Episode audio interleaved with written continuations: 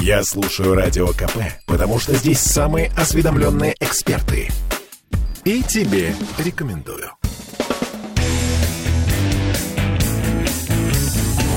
Где деньги, чувак? 17.03 в Петербурге, 100 рублей 72 копейки евро, как мы только что слышали в новостях. Сейчас мы обсудим это обязательно с э, нашим э, экспертом финансовым Дмитрием Прокофьевым, отцом-основателем телеграм-канала «Деньги и писец». Дмитрий, здравствуйте. Здравствуйте. А, мы много сейчас будем говорить о курсе валют, но я позволю себе воспользоваться служебным положением. Вчера э, в программе «Накипело» у нас развернулся достаточно серьезный спор с нашими слушателями относительно утверждения. Мы содержим государство на наши налоги или наши налоги — это просто э, наша обязанность почетная платить, и, в общем, э, государство существует на совершенно другие деньги. В этом была суть спора.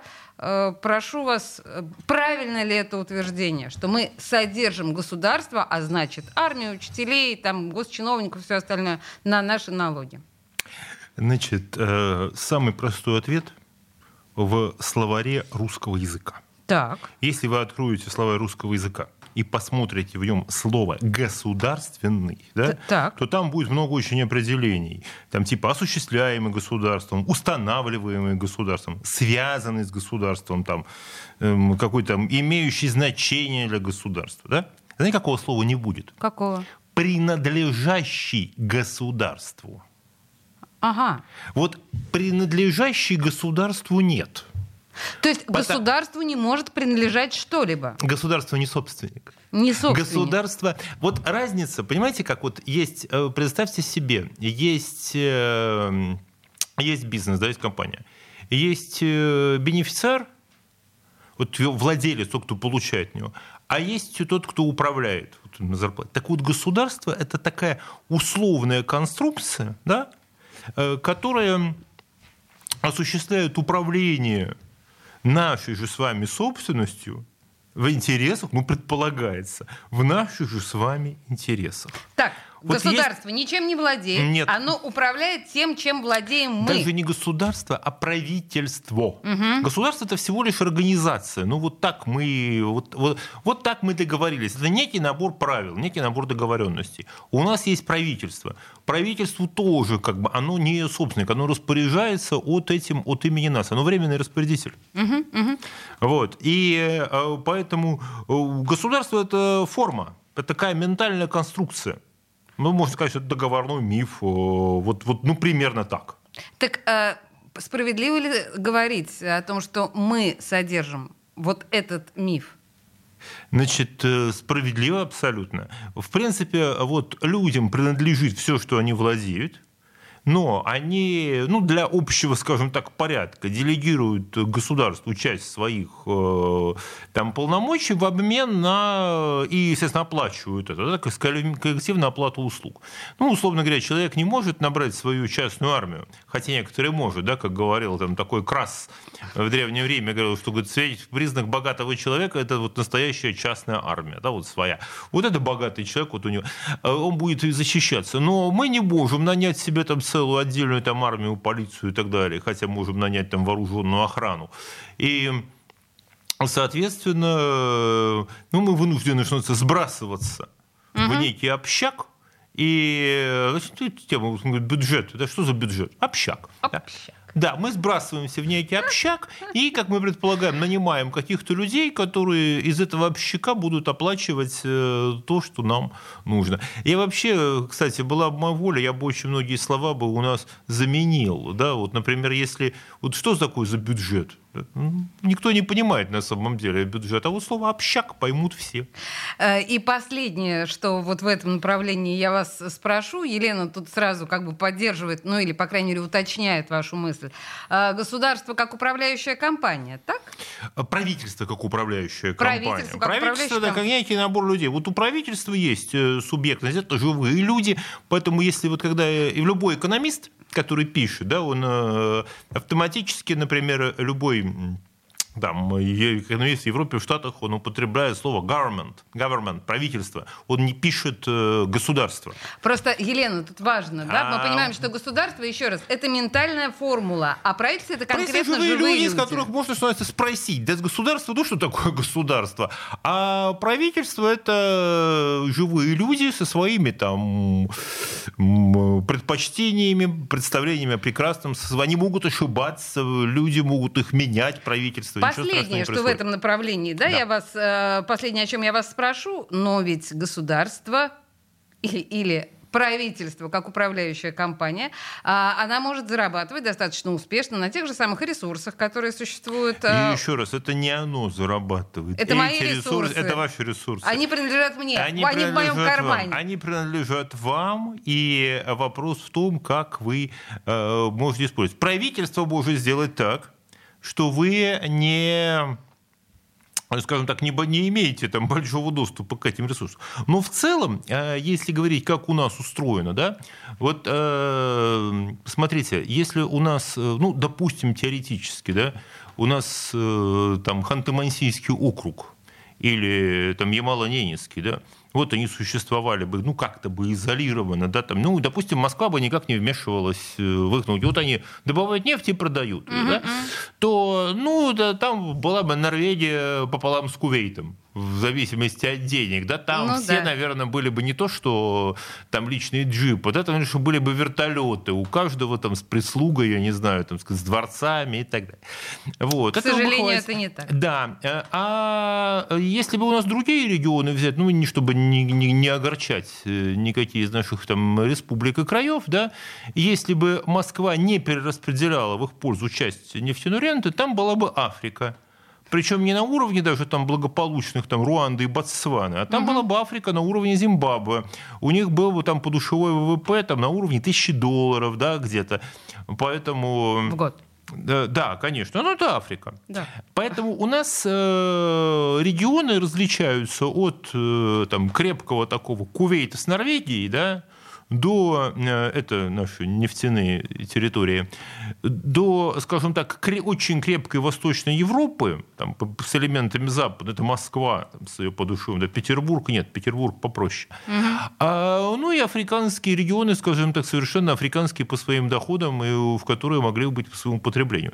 Но там много ну, там много людей, которые исправно, естественно, голосуют за правительство, поддерживают его, потому что правительство перераспределяет, вот таким образом перекладывает из региона в регион, из кармана в карман. Слушайте, на самом деле, извините, я, я точно, сейчас мы закончим эту тему. Последний вопрос от Владимира, и мы перейдем к нашим важным вопросам, касающимся, естественно, курса рубля. От кого государство получает больше? От НДФЛ или доходов от предпринимателей и госкорпораций? Госкорпорация – это наша с вами собственность, Владимир. Фу, смотрите, НДФЛ – это региональный налог. И это он тратится, его получает местное правительство, его получают область, регион, край и так далее. Угу. Здесь в масштабах, например, э, там условно, там, глядя из Москвы, федеральное правительство вообще могло бы отменить НДФЛ, и, честно говоря, ничего бы оно не заметило, да, потому что в его, оно оперирует вот НДПИ, налогом на добычу природных ископаемых в первую очередь, да, а также экспортными и импортными пошлинами. И а на, местных, на местном уровне мы, получая регионы, имеют прибыль, да, под налог на прибыль собирают, и налог на доходы физических лиц. Угу. Вот, поэтому здесь одно дополнение, это две стороны одной монеты, как выражался один наш вице-премьер. Нельзя, одно, здесь не вопрос, много, одно без другого работать не будет. Ага, принято, хорошо. Одно без другого работать не Значит, будет. Значит, все, тадам. Ну, да, бо... что? А еще байку можно рассказать? Ну давайте, да, у нас просто совсем. Да? Все-таки мы на этот вопрос потратили в итоге первую Слушайте, ну часть. это, это дело все. было уже 400 лет назад, на там 623, если не ошибаюсь, год. Э, значит, государю Михаилу Федоровичу пишут э, ну, некую такую записку о состоянии бюджета, да, вот тогда Московского царства. И там такая говорит, ведомо всем нам, что по грехам нашим, там, не будем говорить слово, от чего, там, во всем скудость, и государевой казны нет ни насколько. А окромя таможенных пошлин и кабацких денег, государевым деньгам сбору никакого нет. Ну и вот сейчас у нас, э, кроме таможенных пошлин, да, ну вместо кабацких денег у нас нефтяных денег, можно было бы сказать, государевым деньгам сбору нет. Где изменилось? Прошло 400 лет, государевы ага. деньги – это Э, и стоит рента. То вот, ну, в данном случае вместо кабацких да, продавали. Вот ну, теперь нефть качаем, а наоборот с водкой боремся. И таможенные пошлины. То есть не сильно изменилось. Да, да, да, да, да, да, да. Как-то в общем, Да, в московском. Слушайте, ну прям вот у нас на самом деле минута, поэтому сейчас мы, наверное, ничего важного не скажем. Ну, мы говорили, что очень важное. Я единственное, что хочу сказать, что, друзья, я держу свое обещание. Вы обратили на это внимание? С другой стороны, у нас с вами, э, огр... Дмитрий, сегодня огромный просто наплыв э, просмотров, именно потому что еще вот при, присоединились зрители э, программы «Накипело». Э, евро выше 100. 172. Это что, ну все, катастрофа? Караул, помогите? Ну, э, почему катастрофа? Вы хотите, чтобы я прокомментировал именно вот эти колебания курса? Экстренные, или вообще с чем это связано, чем это обусловлено? Ну, наверное, и то, и то, потому что на самом деле очень многие наблюдатели это связывают с событиями, которые произошли уже в позапрошлые выходные, имеется в виду вот эта история с Пригожиным, да. А кто-то говорит о том, что очень большой отток капитала из страны, что все побежали, и я побежал, да. А на самом деле мы подробности, очевидно, будем обсуждать уже после рекламы. Дмитрий Прокофьев, студия «Радио Комсомольская правда», отец-основатель телеграм-канала «Деньги и письма» отец. Если вы на него еще не подписаны, это совершенно бессмысленно. Подписывайтесь и лайкните, пожалуйста, нашу трансляцию ВКонтакте. Ну что вам стоит, честное слово? Две минуты перерыва. Где деньги, чувак? Я слушаю Радио КП, потому что здесь самые оперативные новости. И тебе рекомендую. Реклама. Свершилось! 29 июня в Петербурге прошел самый долгожданный вечер этого лета. Церемония вручения премии «Медиаперсона-2023». Уже восьмой раз на шикарном белом балу комсомолка наградила героев самых ярких публикаций. В этом году событие было приурочено к 30-летию «Комсомольской правды» в Санкт-Петербурге. Вечер проходил в историческом здании бывшего Варшавского вокзала, а его программа превратилась в увлекательное путешествие по железной дороге памяти с остановками на станциях-вехах в истории петербургской комсомолки. На церемонии награждения было 20 номинаций. Лауреатами премии стали политики, бизнесмены, известные актеры, писатели и герои публикаций «Комсомолки».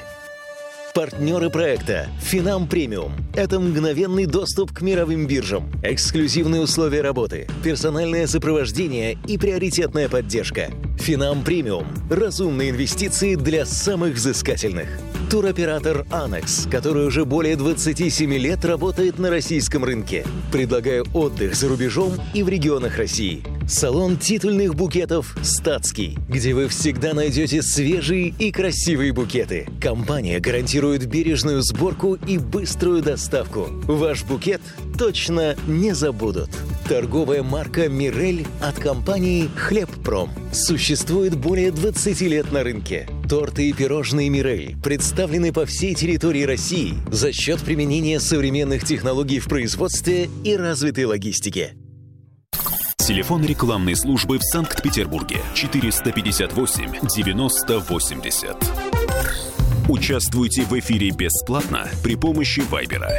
Пишите прямо сейчас на номер 8 967 200 ровно 9702.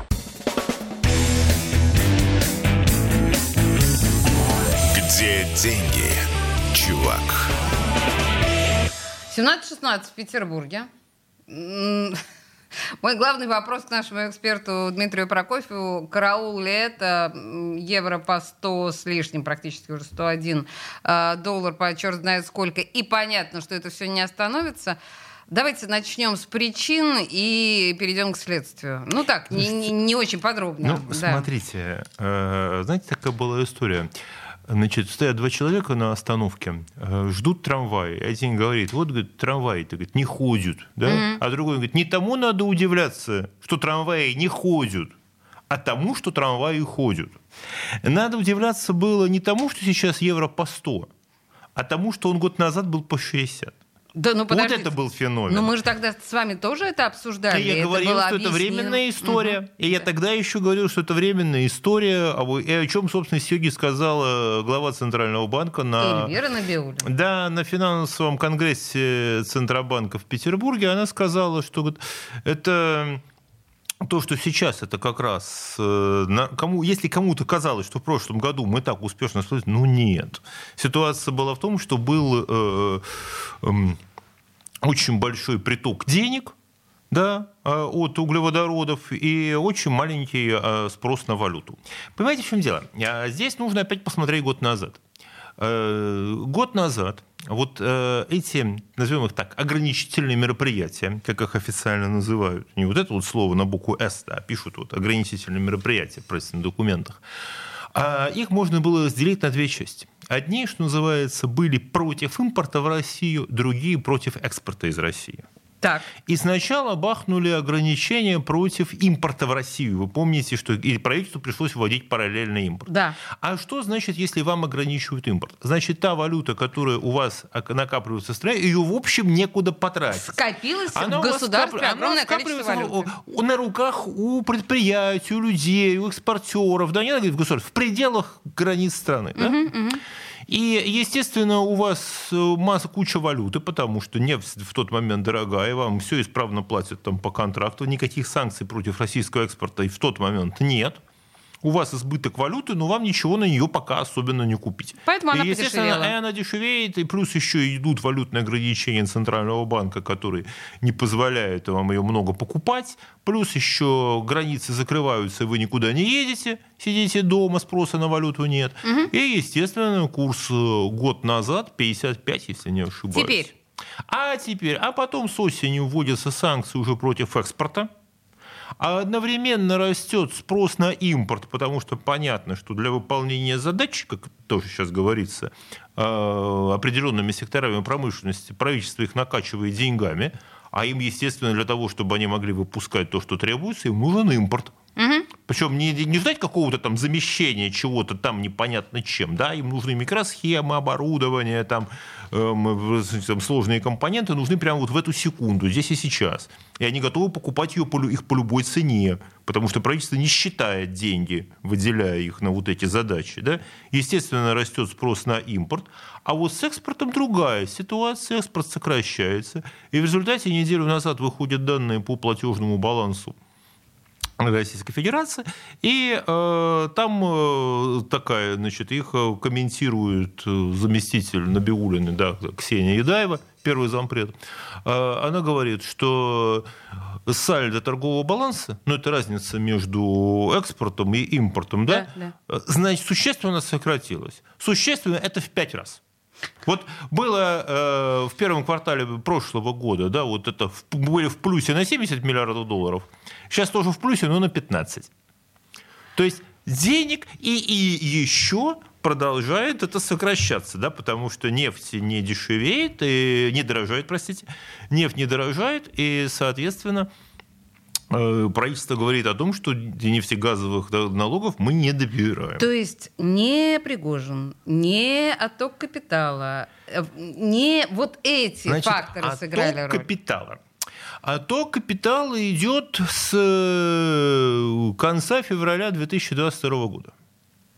Он э, никуда не делся, он, он продолжается, плавненько- он не плавненько, он идет очень как бы серьезно. И потом, понимаете, какая ситуация еще? Если, как было раньше, да, допустим, вот э, дешевеет рубль, да, доллар становится дороже. Ну, по каким-то причинам, не знаю, нефть подешевела, там, пожалуйста. Значит, владе... те, у кого есть доллары за рубежом, кстати, как правило, те же самые российские наши миллиардеры, вот, которые там держат наши деньги, они смотрят, ага, сейчас я за доллары могу получить больше рублей, давай-ка я их сюда привезу и что-то проинвестирую, да, открою какой-то проект, что-то оплачу, что-то запущу, да, то есть мне с моими деньгами, с, которые я везу оттуда, э, будет дешевле здесь открыть производство, да, я э, за него больше получу рублей. И у нас сразу получается, что, допустим, недостаток э, валюты, ну, нет, цены на нефть упали, мало валют, а он компенсируется притоком капитала. Сразу говорят, опс, значит, здесь можно заработать, э, ух, нет вот этого нефтегазового ресурса, рубль подешевел, мы заработаем на капитале. Сейчас этого нет. Сейчас никто ничего не привозит. А Надя пишет очень смешной комментарий. Надя Хоботов, я, я все оценила. Зачем мне евро? Мне евро незачем. Я куру куплю, гречу и бюстик. А, хорошо. В этой связи Это кура, глубоко. греч, греча и бюстик, они подорожают? Значит, смотрите. А, в принципе, да. Значит, обязательно девальвация, она так или иначе, девальвация рубля, она перекладывается в цены, потому что у нас треть потребительской корзины – это чистый импорт, а еще треть корзины потребительской от импорта сильно зависит. Но, Но. происходит это перекладывание не сразу. В, по опыту вот нулевых, да, когда было резкое падение курса рубля во время кризиса, да, а, опыт показал, что снижение курса рубля, допустим, на 10%, оборачивается повышением цен на 3% вот прям вот сразу, и на 6% э, через там, какое-то время в течение года. Дмитрий, пропорция почти идеальная. 9 и 10. Да, но это бывает не сразу, но это будет сначала на 3, потом на 6, эти вот 3 уже А, ну, в включаются. смысле, да, входят. Но на 6 отложенные. Окей. отложенные, да. И а, можно, и в свое время Центральный банк, он довольно долго следил, именно упирался именно в курс рубля, да, чтобы мы, под, наша задача ЦБ поддерживать курс рубля. С 2014 года концепция изменилась. А, Бог с ним, какой бы ни был курс рубля, пусть он будет, наша задача давить именно инфляцию. Почему? А потому что есть достаточно серьезные исследования, российские, кстати, при- признанные, о том, что если Центральный банк упирается именно в инфляцию, да, то вот эти шоки от колебания э, цены вот, местной валюты, они не так принципиальны. Потому что компании смотрят э, в общем на общий уровень цен, и они в этом уровне цен как-то... То есть не сразу бегут, бегут повышать свои цены, потому что у них есть конкуренция с импортом, да, допустим, вернее так, с, с другими, им- между импортерами, да. Ну, один привез, там, один э, и тот, и другой купили там Да доллар. и запасы какие-то Да, есть. да, у одного были запасы, у другого нет. Один э, купил, э, оба купили доллары по новой цене, но один решил сделать цены пониже, чтобы продать побольше. То есть все время играет, да. Плюс какое, есть какое-то местное производство, есть, как правильно сказали, там гречка, которая, допустим, здесь выращивается. И, соответственно, эм, здесь э, уже цены не так растут. Вообще хорошая история вот с ценами на гречку, да? Почему? А потому что, э, в принципе, у нас у людей есть два таких маркера, по которым они оценивают экономическое состояние. Мгм, так. Это, условно говоря, цены на доллар, Так. то есть на курс, да? И цены на гречку, то есть инфляция. Надя, вы попали Да, прям... попали в точку. точку. Ну и можно сказать так, что, праве- что Центральный банк и правительство в 2014 году сделали ставку на тех людей, которые смотрят на цены на гречку. Там понятно, что тем, у кого кто смотрит на курс, э, им не очень это приятно, но их меньше. Да? Тех, кто смотрят на цену на гречку, их больше, они надежда и опора власти, и, соответственно, власть для них говорит, ну, ребят, мы будем стараться, чтобы, Чтобы для вас- гречка вообще, чтобы да. гречка была у вас не так дорога. И надо сказать, правительство достаточно тщательно. Помните, когда была история, когда начали прыгать цены как раз на гречку, на сахар, чуть ли не вручную, там, да, вот э, премьер-министр была такая стучал кулаком по столу на Но она тогда же и пропадала. на, на, агроолига- на эту на агроолигархию говорил, нет, вот вы тут цены. И, кстати, почему правительство так заботится о вот этих крупных сетях, да? Потому что на сети всегда можно поднажать и сказать, ребята, вы там что хотите, поскольку хотите, продавайте, но чтобы гречка была по твердой цене, да, и сахар, варить варенье, все, потому что Но, очевидно, с бюстиком-то будет другая история. Хотя у нас производители бю- с белья... бюстиком будет другая история. Ну, э, производителей белья отечественных, их тоже достаточно много. Слушайте, Тут ну о я качестве, наверное, мы не будем говорить, да, но... Слушайте, ну я сейчас скажу э, тоже жуткую вещь, наверное, просто на меня не рассердятся э, слушатели. Опять же, правительство рассуждает так, что тех, кому бюстик уже как бы все равно, их, э, вот им говорит, скажем так, тех, кого, кто волнует и гречка, и бюстик, меньше, чем тех, кого волнует чисто гречка. Поэтому они вот э, Надя, мы скажут, с вами ну в ладно. абсолютном меньшинстве. Я боюсь, что меня даже гречка не очень волнует. По всем. Там- Да, вот там- если вас кого не волнует Кура. гречка, то-то власти нужен. Да. Ну, кура. Слушайте, а кура у нас полно. Вот чего, вот чего у нас хорошо в России, это кура. Это такая птица, которая вот по курятине у нас э, Значит, полное друзья мои, обеспечение. у, на- у нас на нас новости наступают прямо сейчас. Вполне вероятно, что нам что-нибудь скажут э, еще про Набиулину, какие-то ее свежие да, высказывания, которые мы обсудим с Дмитрием Прокофьевым, обязательно отцом-основателем телеграм-канала «Деньги и писец». Там, кстати говоря, очень простые э, ответы на очень сложные вопросы. Вернемся буквально через 4 минуты. Где деньги, чувак? Слухами земля полнится. А на радио КП только проверенная информация. Я слушаю «Комсомольскую правду» и тебе рекомендую.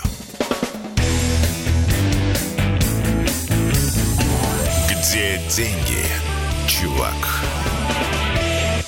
17.33 в Петербурге, и мы продолжаем разговор с Дмитрием Прокофьевым. Очевидно, что сейчас мы вернемся к теме стоимости рубля. А, но я вам знаете, что предлагаю? Баш на баш, что называется. Я использовала служебное положение и ответила на вопросы своих а, слушателей из программы «Накипело». Давайте, у вас тоже там, по-моему, да, кто-то из ваших а, поклонников а, хотел вам задать вопрос. Присылали. Я, кстати, даже вам присылал их, но... Да, прочитать я могу. Да, прочитайте. А, Дмитрий, почему вместо экстренных совещаний Центробанк организовывает конференции по цифровому рублю?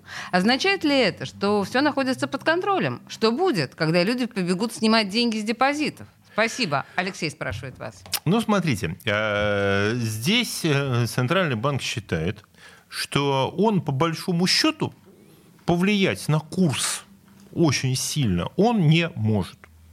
Э, Вернее, при желании, да, есть резервы, да, он может выйти на рынок сейчас там, со своими резервами, там, ну, доллары заблокированы, ну, юани он будет продавать. Юани это бумажки. Да, ну, тем не менее, сбить спрос на валюту, Рупии это продавая, бумажки, продавая кстати, юани, там, да, можно попробовать. Можно попробовать. Но вопрос, зачем?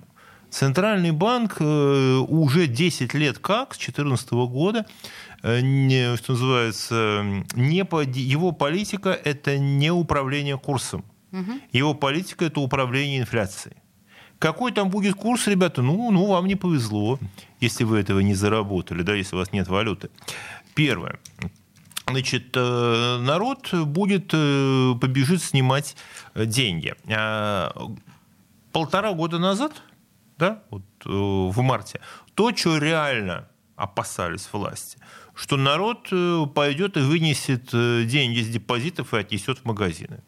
Вот если бы это произошло, финансовая бы система рухнула. Что сделал Центральный банк моментально? Поднял ключевую ставку до 20%. Тут же выросли ставки по депозитам. И народ значит, понес эти деньги на депозит в ожидании там, каких-то будущих процентов. Слушайте, есть э, у... такая история замечательная, да, вот про такое поведение, да, народ не будет снимать деньги. У Льюиса Кэрролла, у него вот того самого, который написал Алису, да, в одной из повестей, у него не Алиса, значит, там другая повесть, у него есть такой там профессор математики, а, который там, ну вот, знаете, ему, значит, вдруг ему слуга докладывает, что пришел портной. И м, профессор, значит, э, говорит, что он, он говорит, профессор, говорит, он требует э, с вас тысячу фунтов. А это очень много. Тысячу фунтов. Да, это да, огромное, конечно. в то время это, огром- это а что огромные много, деньги, да. это целое состояние. Да, это э, зарплата, это там э, портной 100 фунтов в год зарабатывал, там условно, да, простой работник. Это какое-то огромное состояние. И этот профессор говорит, да, конечно, зовите. А там его спрашивают у гости, говорит, как же вы ему заплатите тысячу фунтов сразу? Он говорит, да я ему ничего платить не буду. Сейчас договорюсь. Портной приходит э, и говорит, говорит, сэр, говорит, я уже много лет, вот, давно вам шью одежду, у меня уже накопилось долг, вот э, тысячу, у вас уже тысяча фунтов, я хочу их получить. Профессор говорит, любезный, а я предлагаю говорит, вам по-другому. Говорит, приходите ко мне через год, я заплачу две тысячи фунтов. Э, Тот думает, да, здорово. Говорит, ну, говорит, и, конечно, за такое хорошее предложение, я думаю, что вы мне э, сошьете новый смокинг. Партнер говорит, да-да, конечно, сэр, такой вязан. Говорит, конечно, 2000 фунтов, да, через год. Это хорошее предложение, говорит, сэр, конечно. Говорит, а смокинг, говорит, ну, конечно, я вам все сделаю и принесу. Он говорит, он обшивает меня Самый лучший продукт. Уже много лет, говорит профессор. Вот две тысячи фунтов. А что потом? Говорит, а потом я пообещаю ему четыре. И он будет до самой смерти ко мне ходить и считать, что эти деньги он получит когда-нибудь. Вот та же самая история, понимаете? Ужасная притча. И в огромной степени, в огромной степени, ну, просто понимаете, это к разговору нашему о правительстве и о государстве и о том, на кого они содержат. В принципе, правительство нам, в общем, все время дает понять, что ты подожди, не забирай свои деньги, вот сделай, чтобы говорим, обязательно будет счастье, ты получишь две. Ты нам сейчас дай тысячу, через год ты получишь две. А, а через год ты получишь четыре. В принципе, это так и работает.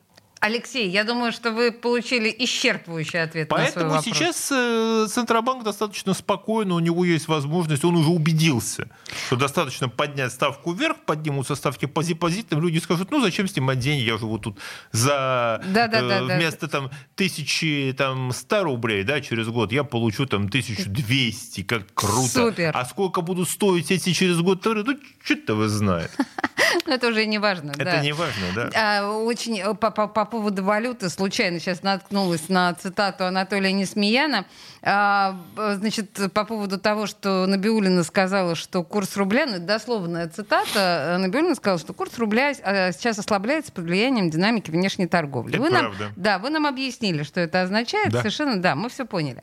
В переводе с чиновничего это означает, что Набиулина умывает руки и перекладывает ответственность на правительство и форс-мажорные обстоятельства, связанные с санкциями, и вот с этим совсем. У Центробанка буквально нет валюты, чтобы обеспечивать устойчивость рубля. Юани есть, рупии есть, всякие зимбабвийские доллары и прочие ракушки – но поддерживать этим мусором рубль, увольте, я не волшебница. Собственно, это все, что хотела донести на Набиулина. Ну, я бы сказал, здесь сказано грубовато, э, да, потому что все-таки... Нет, конечно, валюта у Центрального банка есть, но у Центрального банка нету ни ни желания, ни возможности серьезно поддержать. И вот еще почему очень важно. Почему Центральный банк в этой ситуации ничего не делает сейчас. Конечно, в случае каких-то крайних там ситуаций они вмешаются, но э, дело в том, что э, Центральный банк в огромной степени управляет ожиданиями. Вот как этот профессор. Да? Почему Портной обшивал профессора много лет? Потому что он верил в обещания. Профессор так, управлял его ожиданиями. И тоже Центральный банк, он в огромной степени управляет ожиданиями. И если сейчас Центральный банк будет э, вмешиваться вот в курс, да, пытаться удержать курс, угу. то все экономические агенты, не только мы с вами, ну все вот, условно миллиардеры наши, да, которые имеют, э, могут оперировать вот этими миллиардами на бирже, да, покупая, э, там, меняя рублей на доллары, и наоборот, они подумают, ага, значит, он и в следующий раз так сделает. Значит, надо только посильнее нажать. Значит, э, есть возможность на этом поиграть. Эти ожидания достаточно опасны. Этот центральный банк строил свою репутацию 10 лет, что мы ничего такого с рублем делать не будем. Вы сами все с ним сделаете. Мы вот управляем через ставку. Ясно. Окей, да, be careful. Э, слушайте, мы сейчас еще, конечно, обязательно вернемся к курсу, но на том же самом финансовом форуме, если я правильно да, да, называю, конгрессе, то, что, конгрессе, России, то, да. что сейчас происходит, вот где Набиулина делала свои замечательные заявления, а, глава наблюдательного совета Московской биржи Сергей Швецов, он сегодня произнес удивительное. Он предложил снять заморозку с пенсионных накоплений. А, ну, в каком контексте? Как там прозвучала полностью цитата? Он Нет отметил, что у бюджета всегда не хватает денег. Но сейчас, сейчас я вам открою, на самом деле, это непосредственно его цитату. Да, давайте посмотрим, mm. потому что она могла мимо меня проскользнуть сейчас. А, если приоритет трансформации экономики и без финансового сектора трансформация невозможна, то можно было бы снять эту заморозку, подчеркнул Сергей Швецов. То есть... Ну, э, имеется в виду, что пенсии вот Значит, разморозить сказать, пенсионные что... накопления звучит как-то страшно. Нет, это ничего страшного ничего здесь страшного? нет. Угу. Логика здесь такая, что э, люди ну, в этой ситуации да, э, дать денег, люди понесут их обратно. Куда они понесут их? Ну, понесут, может быть, в какие-нибудь там облигации восстановления, что-то такое. Ну, вот как, господи, условно, там Сталин... Давайте так, в переводе такой на совсем простой язык, да? Да. Это типа сталинских облигаций. Давайте мы ну, так в оставлении народного облигации хозяйства... довольно страшно закончились. Мы помним, что, в общем, получился в основном пшик. Нет, почему? А, Ладно, Получилось, подождите, а, давайте к сталинским Людям не облигациям. вернули деньги, естественно. Был, фактически несколько раз объявляли дефолт по ним, и так в итоге рассчитались только, рассчитался по ним кое-как с большими ограничениями только Брежнев. Вот, что значит нет? Так вот, скажите мне, вот сейчас насколько опасно звучит разморозка пенсионных накоплений? Сейчас правительство в какой ситуации находится? Э, Велено найти деньги. Вот э, для того, чтобы профинансировать э, расходы на, как мы их это будем называть, на выполнение задач. Э, Валюты мало. Китай продает все задорого. С рупиями ты особенно ничего не сделаешь. Э, Повышать налоги не хочется до выборов 2024 года, потому что тогда что это такое у нас забирают деньги, давить экономическую активность не хочется. Давайте мы придумаем как-то так, чтобы сокращать расходы тоже не хочется. Ну-ну-ну, Потому и что начнем сокращать пенсии? расходы. Давайте мы посмотрим, придумаем, как задействовать пенсии. Давайте мы вот сейчас запускает правительство программу там, софинансирования э, там, дополнительных пенсионных сбережений. Там. В общем, как бы с людей получить эти деньги, что-нибудь такое придумать. Обратите внимание, появились эти сборы всевозможные, там сейчас вот туристический сбор, там авиационный сбор, такой сбор, секой сбор, да, это... Подождите, тут, во-первых, не туристический, а курортный, что Курортный, особенно господи, оскорбительно курортный. звучит в отношении Петербурга. Да. Но так или иначе нам объясняли, что курортный сбор в туристическом Петербурге пойдет исключительно на э, восстановление Слушайте, туристических помните, объектов. Хаджу, помните Хаджуна Средина? Когда он приехал в Бухару, он говорит, я приехал, э, зачем ты сюда приехал? Он говорит, я приехал в гости к родственникам. Он говорит, плати гостевую пошлину. А я приехал не в гости, я приехал по делу. Значит, плати за о, гостевую пошлину и деловую пошлину. А, Говорит, «Э, хорошо, заплатил. А, э, а кто платит за твоего ишака? Раз ты едешь в гости к родственникам, твой ишак тоже едет в гости к родственникам. Говорит, ты прав, любезный, у- действительно у моего ишака много родственников в Бухаре. Вот, вот, вот, вот, вот на этой, да, прекрасной ноте мы сейчас идем на рекламу, вернемся через две минуты, не уходите. Где деньги, чувак?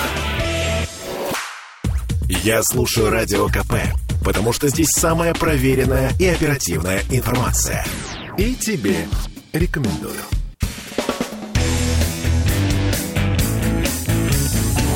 Где деньги, чувак? 17.46 в Петербурге. У нас был такой очень долгий, мучительный разговор, хотя, мне кажется, захватывающий совершенно, с Дмитрием Прокофьевым относительно волатильности отечественного рубля или да? Та- или это уже не, не волатильность, это устойчивое падение, такое уверенное. Плавное снижение. Ладно, не будем говорить, что это прям баба. Но э, Если представить себе, знаете как, вот рубль, да, это представьте себе человека, который бежит по эскалатору, едущему вниз. Вот он может, может подня- стоять он на может месте? стоять на месте, он может бежать наверх, он может даже иногда приподниматься. Но базовый эскалатор э, влечет его вниз. Мгм, мгм, понятно. То есть, ну, как бы неизбежно. Он ну, потихонечку. Он, ну, он бежит, он устанет. старается, да, но в Старается. целом вниз. Молодец. Э, Хотя эскалатор медленно так едет. покупать валюту или не покупать? А валюту во всякий час покупать можно.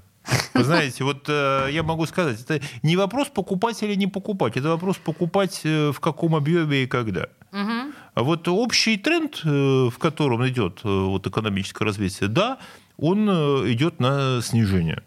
На снижение, Снижение курса рубля. рубля. На снижение рубля, да, потому так устроено.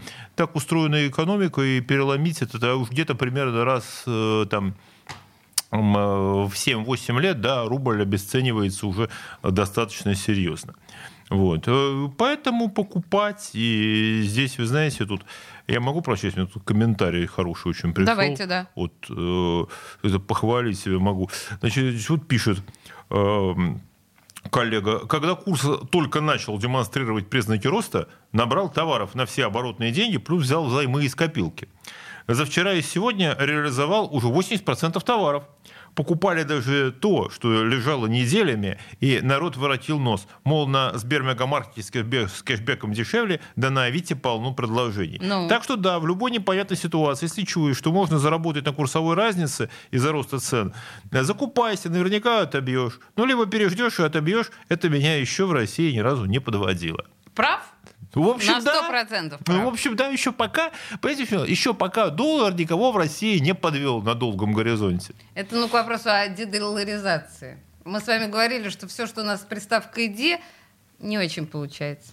Вот все наши замыслы с приставкой «де» пока нет. Ну и правительство накапливает э, доллары, старается их сейчас, скажем так, лишний раз не тратить. Да? Кроме дебилизации. Да, а, извините, это я о своем о девичьем. Это не про меня. Да, да, да. да. Слушайте, а если мы говорим о ценах, эм, Окей, вы объяснили, что главная задача, собственно говоря, у правительства сейчас определенным образом регулировать цены. Не столько важен курс рубля, сколько важен... Не столько да? важно, чтобы в магазинах э, человек да, мог нормальный... купить. Да, главная избирательница, вот такая наша женщина, там 55 плюс, вот так, да. И вот чтобы она пришла и видела, что гречка не сильно подорожала. Да. А вот смотрите, а, я вижу сейчас сразу несколько вот таких прям громких заголовков статей. Из-за ослабления рубля автомобили подорожают на 15-20%. Да. Ну. Подорожают, конечно. В смысле, и отечественные тоже? И отечественные тоже, потому что они, э, раз есть возможность, раз люди готовы платить, и других вариантов нет, немножко они потянутся, плюс... Э, нет, те же самые, вы считаете, 15-20%? Ну, они будут на 10, например, процентов дороже. Тем более, что те, тот же самый АвтоВАЗ или там Москвич, который сейчас совместно с китайцами да, там делают производство, ну, китайские комплектующие, ведь рубль дешевеет не только к евро и к доллару, он к юаню дешевеет тоже. Год назад юань стоил если, не дай бог памяти, 9 там, с копейками рублей, да, там 9, ну, 9,50, да, по-моему. Сейчас он стоит 12,50, то есть это 30%. Угу. То есть на 30%, естественно, товары из э, Китая должны стать, все частично стать подороже.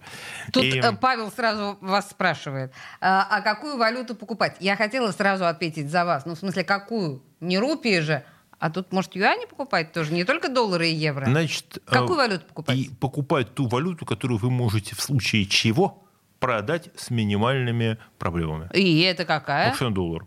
Доллар. Ну, вот, вот это та валюта, которую у вас всегда примут. В любом банке, в любом что бы ни происходило, покупатель на доллар у вас найдется. Угу, угу. А, я планировала услышать от вас классическую теорию государства, коммуникативную теорию государства, а слышу Олесю, которая говорит про дебилизацию. Олеся, вы людей уважаете, которые вас слушают? Вы про кого сейчас? Про кого? Я про слова с приставкой «де». Мариш, что с вами случилось?